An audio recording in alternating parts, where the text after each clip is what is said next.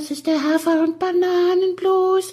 Das ist das, was jedes Pferd haben muss. Hallo, hier ist der Pferdepodcast, unterstützt von Jutta, der kostenlosen App für Reiter und Ställe.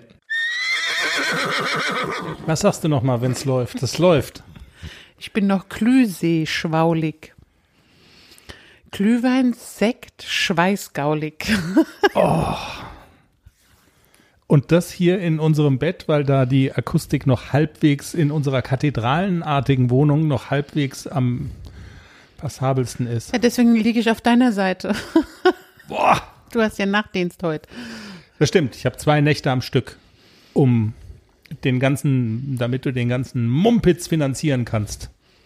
So, und was ist mit meinem Mischpult? Nix. Ich war mit dem Hund gerade unten und was sehe ich da auf der Treppe? Ein Paket für mich. Von Hippo irgendwas. Hippo. Ja, das ist ja Futter. Hippo Shoppy. Hast du nicht gesehen? Ach so, das ist Futter. Das sind jetzt noch nicht die Trensen. Nein, die, Die kommen ja von Prid ich weiß gar nicht, wie man das ausspricht. Bridgerton. Pr Ah nee, das war die Ficky Ficky. Pridlery.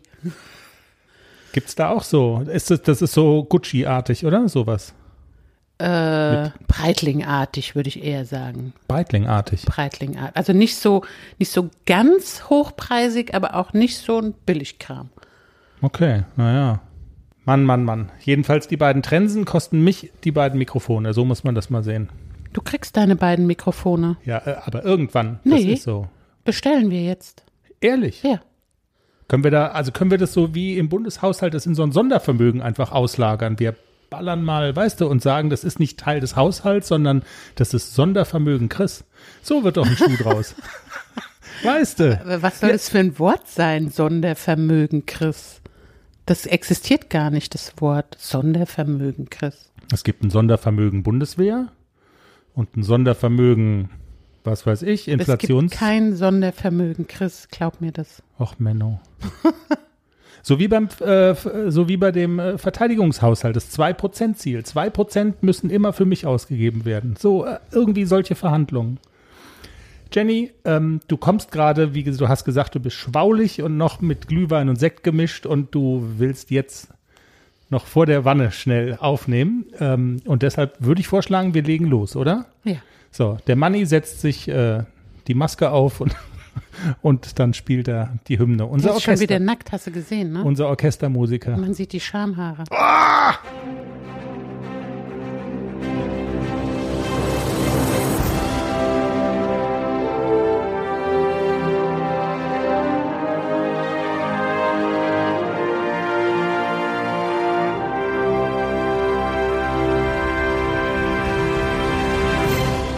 Folge 197. Hier ist der Pferdepodcast. Jenny, da haben wir was angezettelt in der letzten Woche.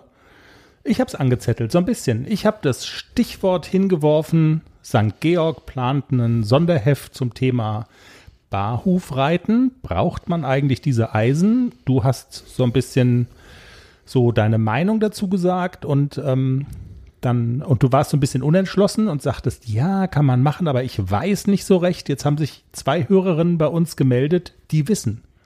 Ja, Ja, und die hören wir in dieser Sendung an. Und eine davon ist sogar Barhuf zu einem deutschen Meistertitel geritten.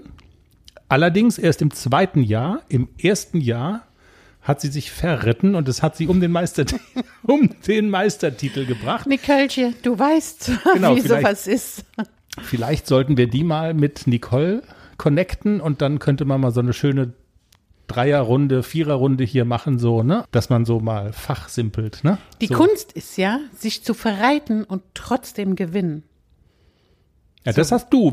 Das ist, also du hast es perfektioniert mit dem Verreiten sozusagen und genau, von also was ich mal, also man könnte so einen Expertinnen-Gipfel sozusagen machen. Verreiten aber richtig oder verreiten aber trotzdem geil oder irgendwie sowas. Ja.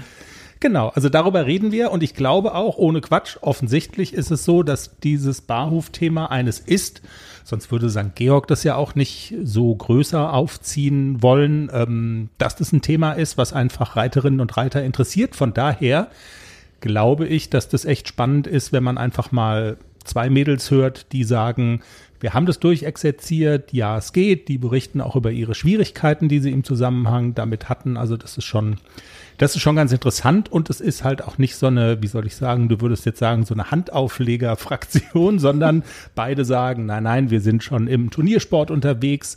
Und ähm, von daher, ja, glaube ich, spricht man schon die gleiche Sprache. Und der Unterschied ist eben, die beiden haben es probiert. Wir fangen aber wie immer an mit deinen beiden Kasperlis, ACDC und Klecks, die beiden Jungpferde, die wir begleiten vom Pferdekindergarten ins große Dressurviereck. Und wie das immer so ist, du bemühst dich um ein abwechslungsreiches Training. Du sagst, es geht nicht nur ums Dressurpauken, sondern du willst denen was bieten. Da sind wir auch schon wieder hier beim Sondervermögen Jenny. Geld spielt keine Rolle, koste es, was es wolle. Die sollen gut aussehen, haben immer hier stylisches Breitling-Accessoires am Kopf. Und an diesem Wochenende ähm, ist für den ACDC ein Springlehrgang bei einem ganz renommierten Reitlehrer angesagt. Ein prominenter, kann man schon sagen. Michael Fischer ist ein Name, den man kennt. Und seine Angst will ich jetzt nicht haben, weil du bist bekannt dafür, auch große Namen der Reitsportszene. Gar also, nicht wahr. Da völlig hemmungslos zu sein und du hast da keinen Respekt vor. Ne? Also Uta Gräf hast du das mal öffentlich erzählt, dass du da irgendwie, da hast du auch mal eine Stunde. Einer? Bei Uta Gräf bin ich schon häufiger geritten. Ja, genau. Und du hast aber auch oft öffentlich angeprangert, wenn ich mich recht entsinne, dass sie während deiner Stunde Aufs irgendwie Klo gegangen ist. groß musste wahrscheinlich. Also groß, klein wissen wir nicht, aber sie musste aufs Klo und das hast du, da hast du gesagt, es geht überhaupt gar nicht. Da war ich ein bisschen angepisst, ja. Ja. Genau. Wenn jemand äppelt während einer Reitstunde, ist es das Pferd, aber sonst bitte niemand. Keiner verlässt den Saal. Halt halt ein und mach deine 30 Minuten. Mann. Genau. Mach, was du sollst. Musste Michael Fischer groß oder klein oder telefonieren oder hat er WhatsApp geschrieben währenddessen oder hat er sein kritisches Auge ACDC und dir geschenkt? Hat er. Ungeteilte Aufmerksamkeit. Also er musste nicht groß, er war nicht abgelenkt, es war alles gut. Sehr gut. Ähm, ja, heute erster Tag, Springlehrgang, also eher Springgymnastik haben wir gemacht heute. Und mein, also wir unterhalten uns dann vorher, er kannte uns ja nicht, ich habe ihm gesagt, sechsjährig, sechsjähriges Pferd und womit wir immer so ein bisschen kämpfen. Das heißt, kämpfen ist auch ein großes Wort. Aber ich habe ja immer so ein bisschen, so ein bisschen Angst vor dem Sprung. Ich weiß immer nicht so genau, will ich da drüber oder nicht. Okay. Und ähm, Michael Fischer hat einen ganz interessanten Ansatz gehabt, der da war. Also er sagte, deinen Kopf kannst du ja nicht ändern. Ne? Das, was in deinem Kopf ist, das musst du auch nicht ändern. Das bleibt in deinem Kopf. Dein Pferd weiß ja gar nicht, was in deinem Kopf ist. Aber du musst deinen Körper kontrollieren und du musst im Gleichgewicht sein und das Pferd so führen, dass es da rhythmisch hingaloppiert und drüber springt.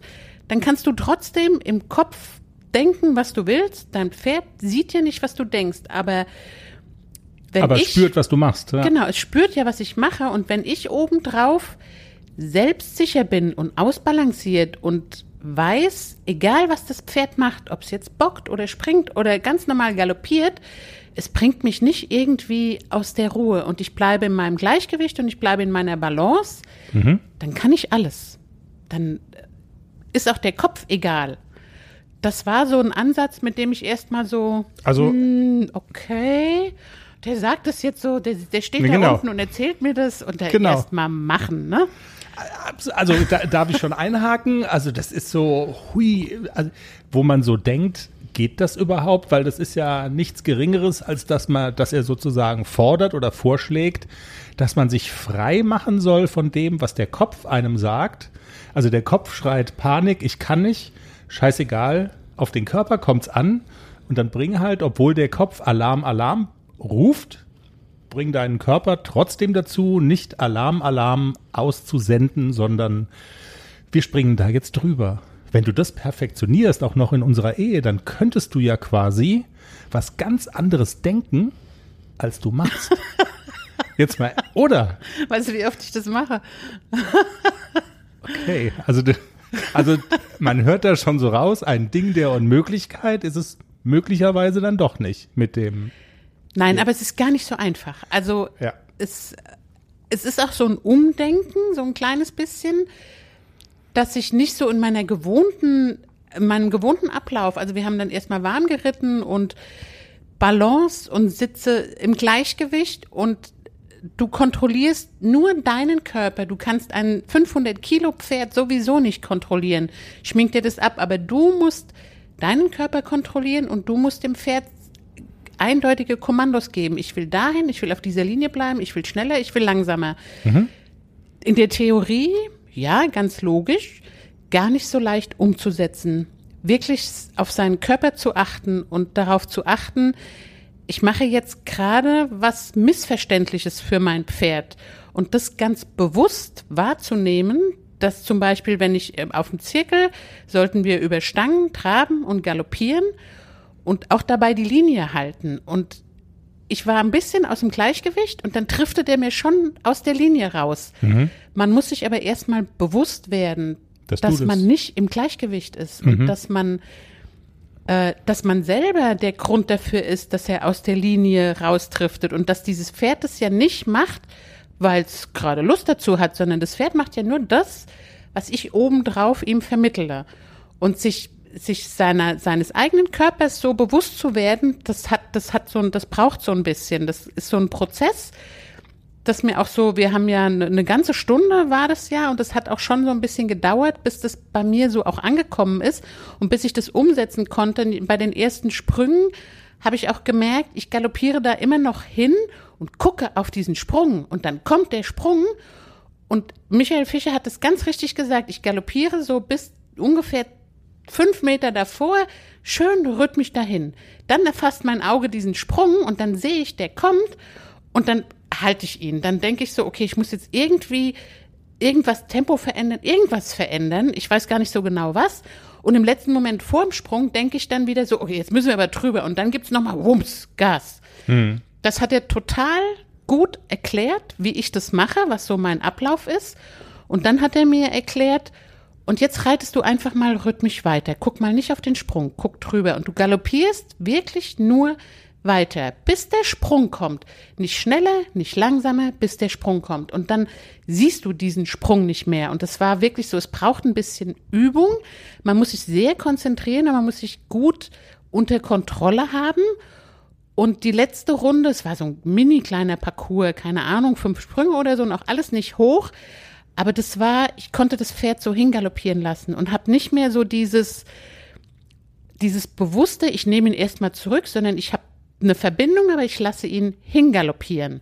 Okay, das klingt ja so ein bisschen schon so, als, also, als hättest du eine Zeit gebraucht, um das so zu verinnerlichen, was Michael gesagt hat, und als hättest du es dann aber auch ganz gut im Griff gehabt, wobei man aber, glaube ich, schon so sagen muss, ähm, das ist ja erstmal positiv, aber so dieses, so dieser Gedanke, du musst auf das Hindernis zureiten und ähm, du darfst nicht vorher bremsen, guck einfach drüber weg, reite einfach drüber weg. Also an dieses Ziel habe ich ja zum Beispiel auch schon gehört, ähm, als du bei dem Sascha Braun geritten bist. Ne? Also daran hat sich ja jetzt nichts geändert. Geändert hat sich nur so ein bisschen der Weg dorthin, wie man das optimal reitet oder sich mental optimal darauf vorbereitet. Aber so dieser Gedanke, du musst über die Hindernisse gehen, hör auf zu bremsen, also das war ja auch bei dem Sascha schon so. Ja, das ist richtig. Bei Sascha war es mehr so ein bisschen die Holzhammer-Methode. Jetzt reit da mal dran und du kannst es und spring da drüber. Äh, und bei dem Michael ist es mehr so, auch so das, das ganze Reiten. Also es geht ja nicht nur ums Springen, sondern es geht so generell um das Reiten, dass er auch so vermitteln will. Man kann diese, keine Ahnung, 500, 600 Kilo sowieso nicht kontrollieren ich kann mit meinem Körper eine Richtung vorgeben und ein Tempo vorgeben, aber ich muss ja meinen Körper unter Kontrolle haben, dass ich dem Pferd vermitteln kann, was soll oder was ich möchte. Das kann ich, ähm, ich kann aber dieses Pferd, diese 500 Kilo, nicht kontrollieren mit, mit Zügel ziehen oder äh, pressen oder drücken und ich kriege ihn auch nicht mehr nach vorne, je mehr ich drücke. Das kann ich gar nicht schaffen, aber ich muss dem Pferd durch meine, durch meinen Körper zu verstehen geben, ich möchte jetzt, dass du ein bisschen schneller galoppierst, ein bisschen langsamer. Und mein Fehler war auch ähm, vorm Sprung, dass ich immer so gedacht habe, ich muss jetzt ein bisschen mehr reiten. Und je mehr ich da dran sitze, umso mehr bremse ich ihn natürlich auch. Wenn ich vorm Sprung dann so dran sitze und denke mhm. so, oh, jetzt. Und dann war er ja auch immer so ein bisschen nicht klemmig, aber ist nicht so richtig an den Sprung gezogen, der AC. Also er war immer so ein kleines bisschen verhalten, aber das war nicht das Pferd, das war ich. Und heute habe ich so zum ersten Mal so gemerkt, wenn ich jetzt ausbalanciert auf dem Pferd sitze und ihm nur die Richtung vorgebe und sage, ich möchte, dass du so schnell oder so langsam galoppierst und gebe ihm die Richtung vor und bleibe ausbalanciert und ruhig auf dem Pferd sitzen, dann zieht er auf einmal an den Sprung. Der sieht den, zieht dahin und will da drüber springen. Und das ist ganz leicht. Also es hat sich auch ganz leicht angefühlt. Aber so gesehen ist es doch eigentlich, wenn man zu einem neuen Trainer geht, ist es doch eigentlich das, was man will. Also man will ja jetzt nicht, dass der irgendwie zu jedem Sprung, den man macht oder so, einen schlauen Kommentar abgibt, sondern so, so ein, wie soll ich sagen, so ein, so ein Gedankenkonstrukt, an dem man sich dann auch so ein bisschen dauerhafter abarbeiten kann. Und so ein Hinweis, darauf kommt es an, arbeite daran, ist doch eigentlich jetzt nicht so schlecht gewesen, so, oder? Nein, es war eigentlich auch ganz gut. Und Fun Fact, also ich kann das natürlich auch mitnehmen auf den Klecks. Ich bin ihn direkt im Anschluss, da war Pause und dann stehen zwar noch die Sprünge in der Halle, aber dann habe ich ihn schnell im, aus der Box gezogen, ungeputzt, Sattel drauf. Ich nutze jetzt diese Stunde und will das jetzt mal nochmal probieren. Also das einfach nochmal, wenn es so frisch ist, nochmal nachreiten.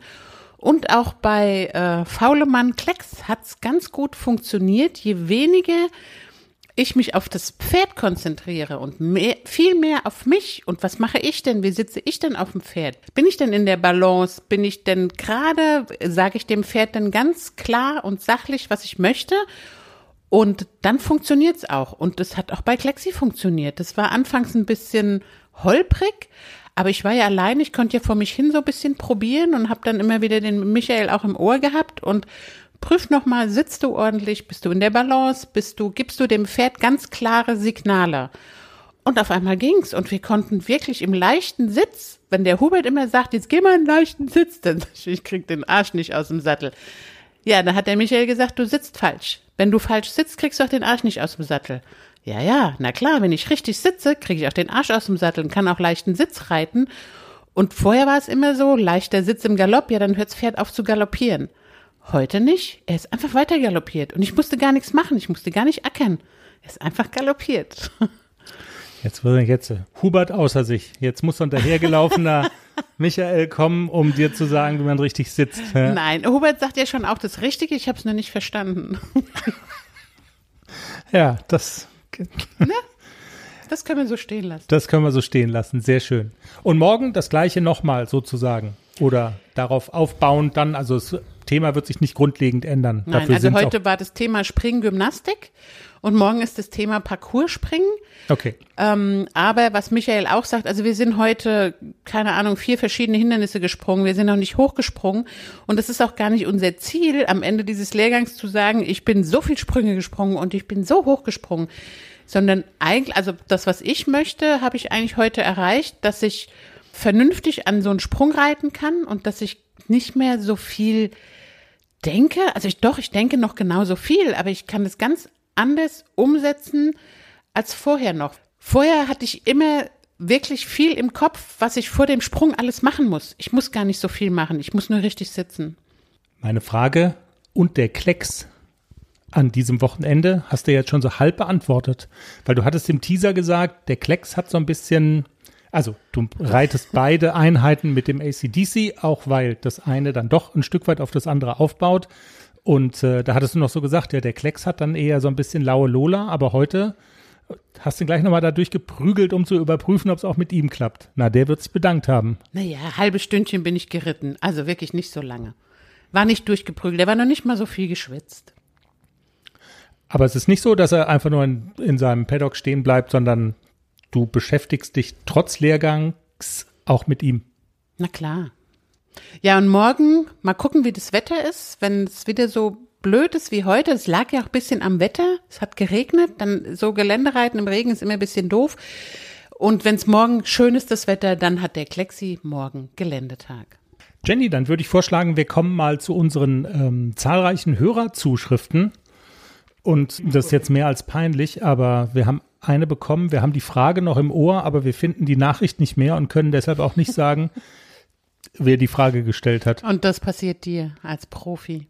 Tut uns leid. Schäm dich. Aber ich habe die Frage auch noch im Ohr. Die Frage war, also offensichtlich eine, also eine relativ junge Reiterin, was man so, also konnte man so rauslesen und noch nicht ganz so weit fortgeschritten.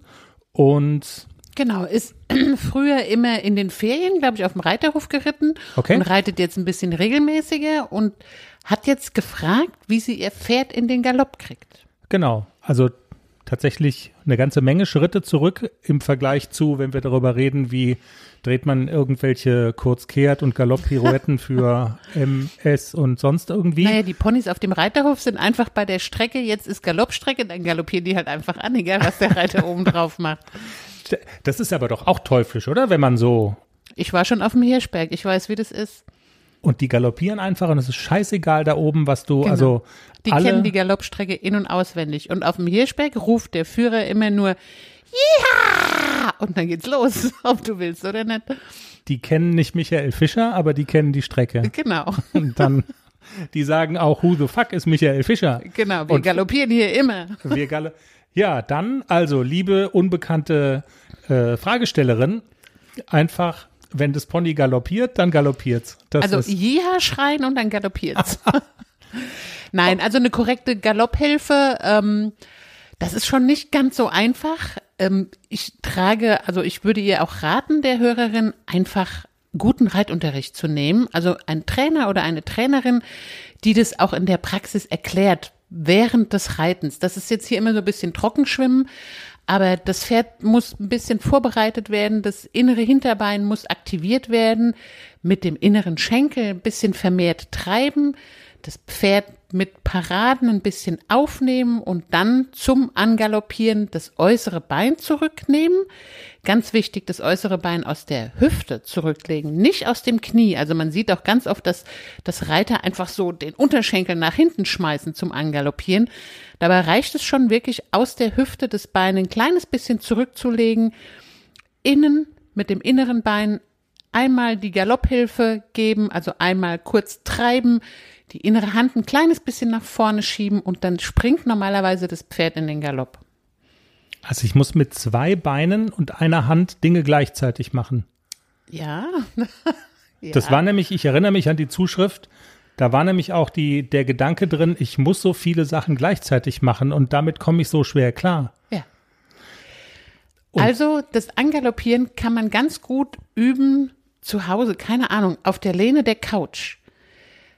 Das Okay. funktioniert wirklich, wenn man, dann hat man nämlich nicht so dieses, ich habe noch ein, ein trabendes Pferd unter mir, sondern man kann das ganz in Ruhe, ohne Zügel und ohne alles üben, dieses Bein aus der Hüfte zurückzulegen und dann kommt, sitzt man nämlich automatisch richtig und dann kommt auch automatisch ein bisschen mehr Druck auf die innere Wade zum Angaloppieren. Mal üben auf der Couchlehne zu Hause. Okay. Also, okay. Und das aus dem Knie raus stelle ich mir eigentlich leichter vor. Und du hast gesagt, man muss es aber gar nicht aus dem Knie raus und du hast Man darf es so, auch nicht aus dem Knie raus, weil Okay. man dann nämlich in der Hüfte nicht beweglich ist und dann nicht den richtigen Impuls gibt zum Angaloppieren. also es passiert alles aus der Hüfte. Eigentlich schon, ja. Weil wenn man die äußere Hüfte, also wenn man das äußere Bein aus der Hüfte zurücklegt, geht automatisch die innere Hüfte nach vorne. Und das ist schon der Impuls für das Pferd zum Angaloppieren. Okay. Also die Dinge hängen dann auch ein bisschen miteinander zusammen. Also man, es ist nicht völlig losgelöst voneinander. Es wird dann so mehr oder weniger zu einer Bewegung, kann man das so sagen? So ein bisschen Genau, man, zumindest. man macht es irgendwann ganz automatisch. Wenn man das so oft macht und wenn man dann auch so zuguckt, es gibt ja gute Reiter, da sieht man diese Galopphilfe gar nicht. Das Pferd galoppiert einfach an. Weil eben diese ganz kleine, also wirklich nur ein ganz kleiner Impuls, äußere, eures, äußeres Bein aus der Hüfte zurücklegen, man sieht das als Zuschauer nicht, aber das Pferd galoppiert trotzdem an. Das ist ja dann wiederum eine beruhigende Aussage, dass dann am Ende des Tages gar nicht so viel, dass man gar nicht so einen riesen Kraftakt vollführen muss, sondern dass es relativ fein geht. Ne? Genau. Das ist das Ziel. Jenny, Zuschriften, zweiter Teil. Und du hast's provoziert mit deiner Frage, Barhuf, Eisen runter, sollte man? Hm, ja, klingt ja gar nicht so schlecht, aber ich weiß nicht so recht. Uns haben äh, zwei Hörerinnen geschrieben, beziehungsweise sich per Sprachnachrichten bei uns gemeldet. Äh, die wissen relativ genau. Und ich hatte es ja, oder wir hatten es ja eingangs schon gesagt, sehr spannend, weil beide auch im Sport unterwegs waren beziehungsweise sind und ähm, diese Entscheidung getroffen haben, eben auch vor diesem Hintergrund, obwohl sie im Sport waren. Und ich würde vorschlagen, äh, wir fangen vielleicht mit der Benedikta an. Sie ist ihres Zeichens deutsche Meisterin im Westernsport geworden und das mit einem Pferd ohne Eisen und ohne Beschläge. Hallo Benedikta, schön, dass du heute bei uns bist. Hallo. Benedikta, du hast uns kurz entschlossen eine Direktnachricht bei Instagram geschickt und zwar hast du dich gemeldet auf das hin, was Jenny in der letzten Ausgabe gesagt hatte. Wir haben ja kurz über das Thema Barhufreiten, also die Pferde nicht beschlagen, geredet. Aber bevor wir darüber im Einzelnen noch mal kurz reden, wir lernen auch bei uns hören deutsche Meisterinnen zu. Genau, sehr gerne sogar jede Woche. Das finde ich ja wirklich cool. Also kein Witz, du bist mit deinem Wallach, also der ist zweimal deutscher Meister geworden.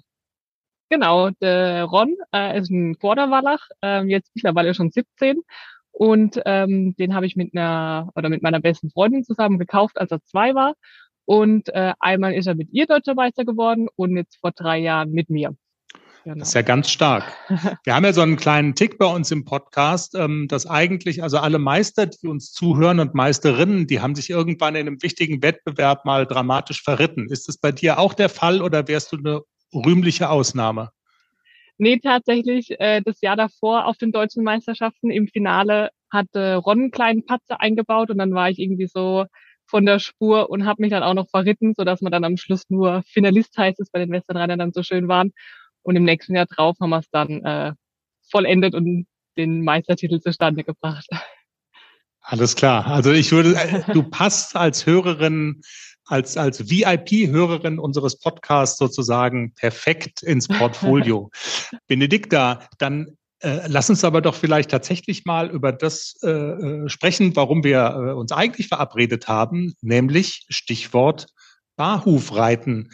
Jenny hat es ja so ein bisschen erkennen lassen. Es gibt so bei vielen Reiterinnen und Reitern so im Kopf, man muss die Pferde doch eigentlich beschlagen.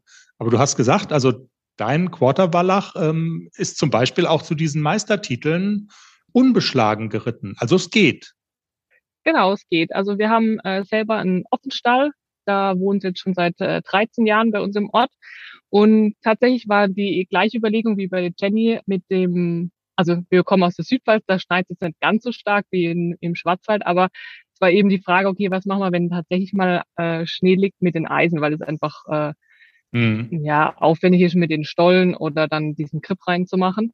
Und daraufhin haben wir uns eben für die Barhuf-Variante entschieden und waren damit super zufrieden und haben auch das Gefühl gehabt, dass die auch einfach wirklich gut damit gelaufen sind und es auch vom Aufwand her mit kein Eisen verlieren und regelmäßig braucht man dann Berufsschmied und alles. Also die Hufpflegerin kommt natürlich auch regelmäßig, aber es war einfach vom Aufwand her deutlich geringer und hat den Pferden noch zusätzlich gut getan.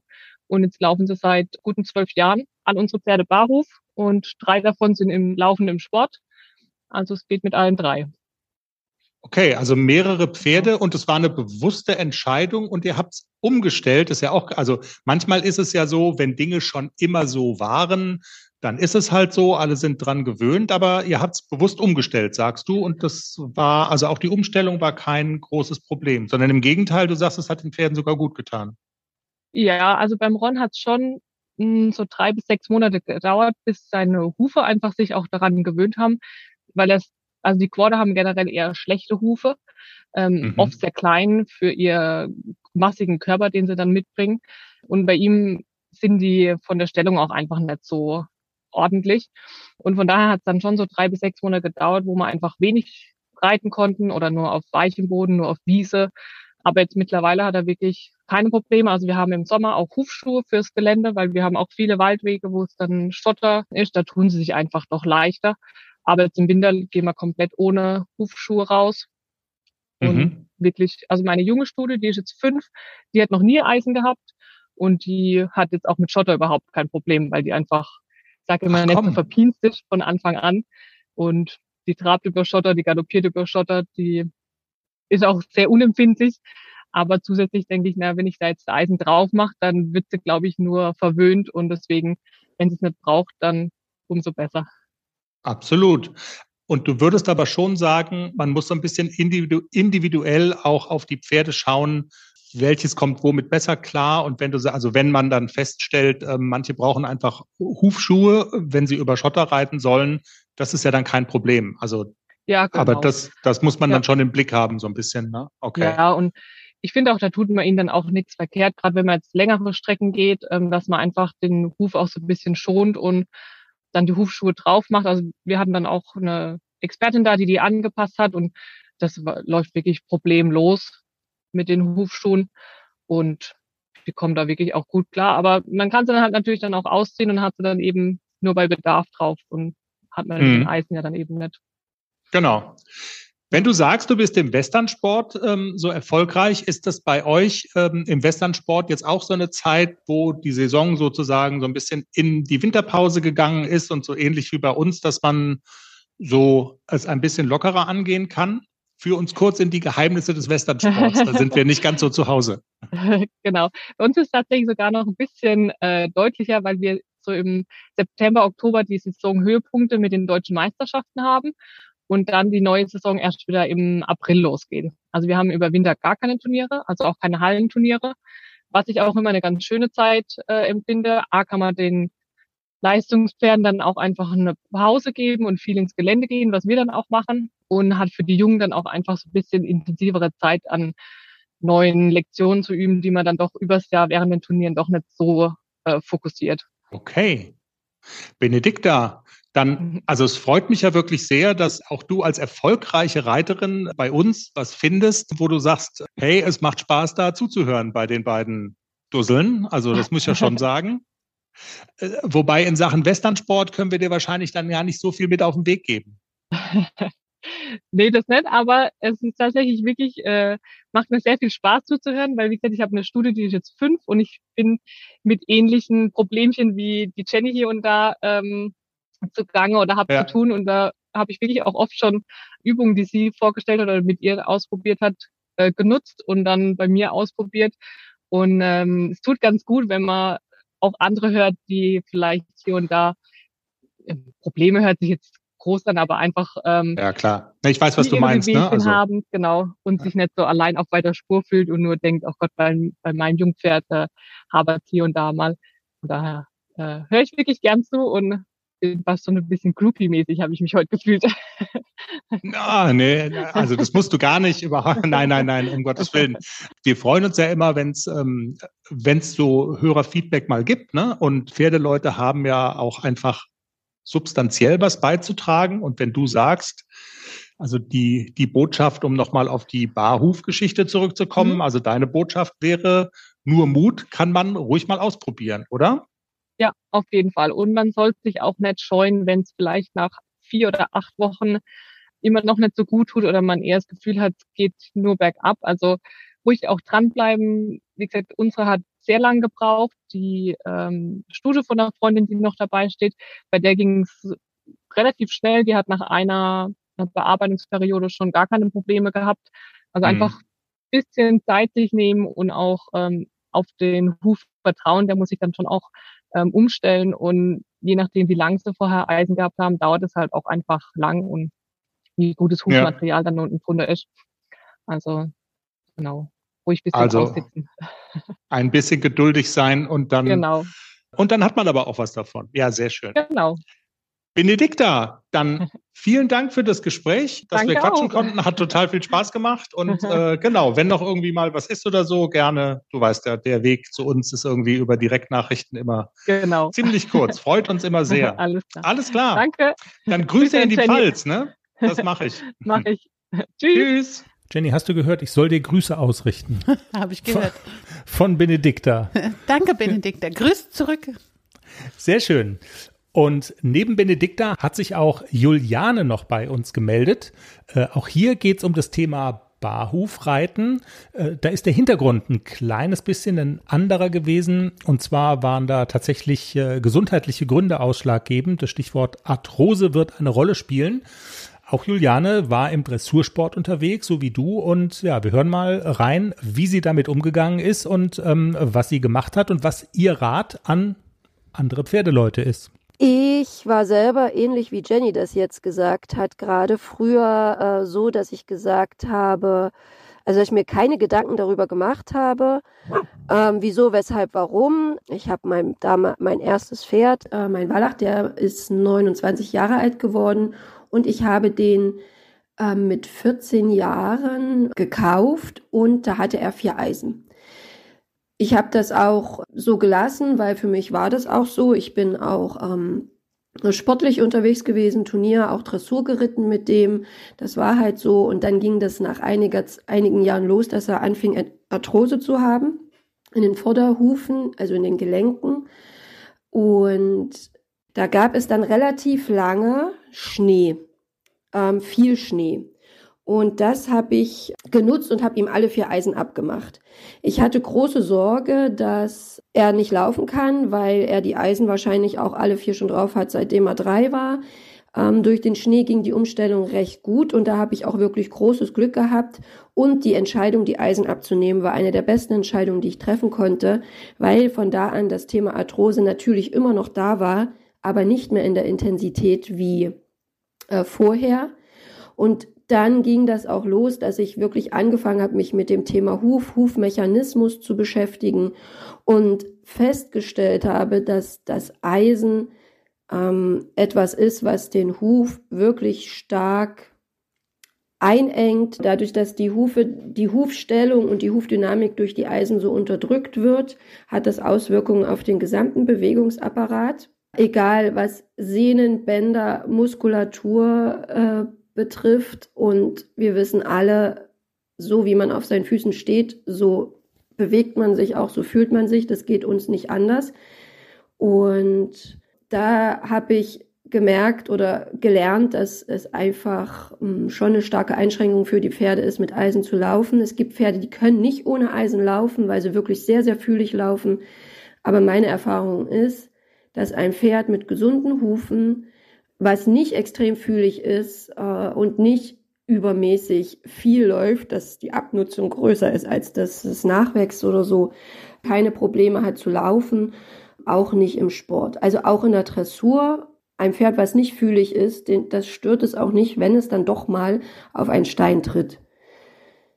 Mein jetziges Pferd ist auch so ein Beispiel, der kam mit äh, zwei Eisen vorne zu mir. Ähm, ich habe auch beschlossen, die abzumachen. Da war die Umstellung tatsächlich länger.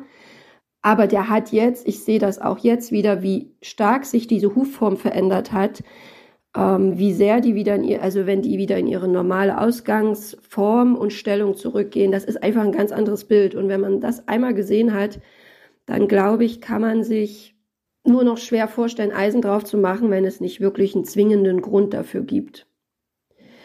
Was noch wichtig ist, ähm, was mir wichtig ist zu sagen, dass es leider, leider so ist, ähm, dass Schmiede nicht so geeignet sind für die Hufbearbeitung von Barhufpferden. Ich würde da wirklich jedem empfehlen, zu einem Hufbearbeiter oder Huforthopäden zu gehen. Die klassischen Schmiede, die meisten, die ich bisher kennengelernt habe, gab es wirklich eine Ausnahme eigentlich bisher, haben leider das Wissen und das Können nicht, um Barhufpferde so zu bearbeiten, dass die auch wirklich gut laufen können. Das ist wirklich was, wo man dann ein Auge drauf haben muss. Auch, dass die Bearbeitungsabstände nicht so groß sein dürfen, vor allen Dingen in der Anfangszeit, ähm, wenn die Eisen abgenommen wurden, ist schon ein Bearbeitungszeitraum von vier Wochen eigentlich notwendig. Und was man auch wissen muss, natürlich, wenn man die Eisen abnimmt, dass es eine Umstellung fürs Pferd ist und dass das seine Zeit dauert, bis das Pferd äh, sich daran gewöhnt hat, wieder ohne die Eisen zu laufen. Also das kann schon sein, dass der ACDC etwas in seinem Training zurückgeworfen wird, wenn er jetzt zum Beispiel die Vordereisen abbekommt und ohne laufen muss. Aber die Pferde gewöhnen sich dran. Manche brauchen länger, manche weniger. So, jetzt habe ich, ich hoffe, es ist jetzt alles angekommen. Ich finde euren Podcast toll. Ich höre den jeden Montag, wenn ich früh zur Arbeit fahre und freue mich auch immer drauf. Also macht weiter so und ich hoffe, er hört nicht auf, wenn ACDC seine erste S-Dressur gelaufen ist. Es gibt ja auch noch den kleinen BG. Da wäre ich natürlich auch gern dabei. Liebe Grüße. Vielen Dank, Juliane, für deine Sprachnachricht. Ähm, wir hatten noch so ein bisschen hin und her geschrieben, nachdem sie uns das geschickt hat. Sie hat noch mal betont, wie sehr sie sich immer auf unsere Folgen am Montag freut. Und ich habe dann geschrieben, an diesem Montag kann sie sich ganz besonders freuen, weil an diesem Montag ist sie selber Teil der Show sozusagen. Und Jenny Juliane wirft am Ende des, äh, ihrer Nachricht natürlich eine ganz entscheidende Frage auf. Nämlich, wir haben ja immer gesagt, wenn ACDC in einer S-Dressur startet, dann ist unser Podcast zu Ende. Sie fordert jetzt, dass wir sozusagen, dass es nicht so ist, sondern dass wir dann mit BG weitermachen. oh mein Gott, ja. Ähm. Also sollten wir das mal in eine der nächsten Redaktionssitzungen mit rein, wobei der S-Start mit ACDC steht ja jetzt, also es ist ja keine aktuell genau. brennende Frage, ne? Also das, da gehen noch ein paar Jahre ins Land, bis ACDC mal ins große Viereck einreitet und äh, in einer S-Dressur steigt. Ich habe noch nicht mal einen Frack. Also, das ist ja, Frack ist ja Pflicht und den muss man ja dann kaufen. Die sind echt teuer, die Fracke. Habe ich heißt, da wie heißt das Wort? Frecke heißt es, ne? Frax. Fracking. Fra Fracks mit W vorne aber dann, ne? Achso, du bist ein Wrack, du bist ein Wrack im Frack. Bis dann. dann bin ich wahrscheinlich ein Frack im Frack. Ein Wrack im Frack. Freckert. Also ich habe ja schon Freckert. Ich habe ja schon. Also, was? Freckert ist übrigens saarländisch und heißt freches Kind. Das ist ein Freckert. Freckert. Schreibt mhm. das mit Ä? Nee, mit E und 2G. Freckert. Freckert. Also ich habe ja schon, also ich habe ja den Folgentitel, hatte ich ja eigentlich schon vorher festgelegt, Alteisen. Finde ich ja nicht schlecht, aber Wrack Freckert im Frack. ist auch gut. Hm? Freckert ist auch gut. Freckert ist gut und, und Wrack im Frack finde ich ja ehrlich gesagt eigentlich auch geil. Ja. Wrack im Frack. Also bis BG S-Dressur geht, bin ich wirklich alt. Dann kann ich wahrscheinlich nicht mehr laufen, nur noch reiten. Also ich ändere den Titel noch in Wrack im Frack. Das gefällt mir.